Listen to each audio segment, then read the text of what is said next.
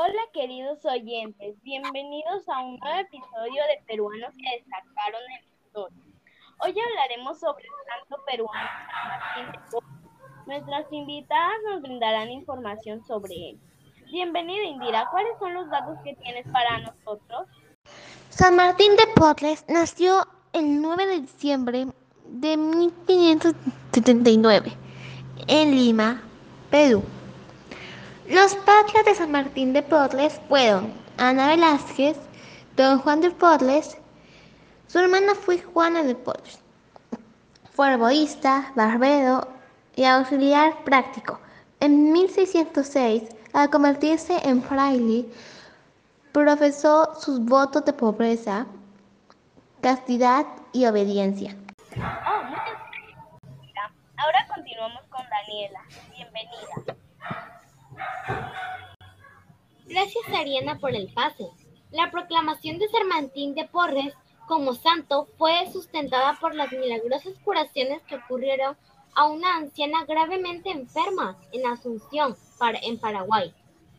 En 1948 y a un niño con una pierna a punto de ser amputada por la gangrena en Tenerife, España, en 1956.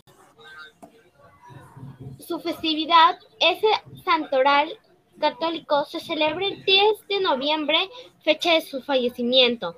En diversas ciudades del Perú se efectúan fiestas patronales en su nombre y procesiones en su imagen ese día, siendo la procesión principal la que parte de la iglesia de Santo Domingo en Lima, lugar donde descansan sus restos mortales.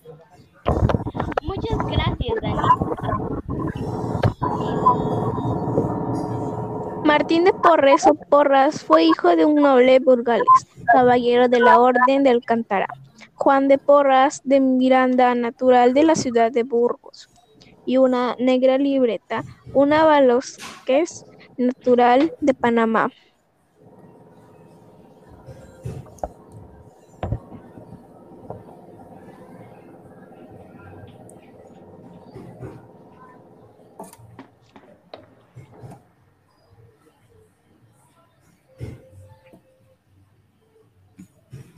Gracias, Lili. Ahora seguimos con Miquela.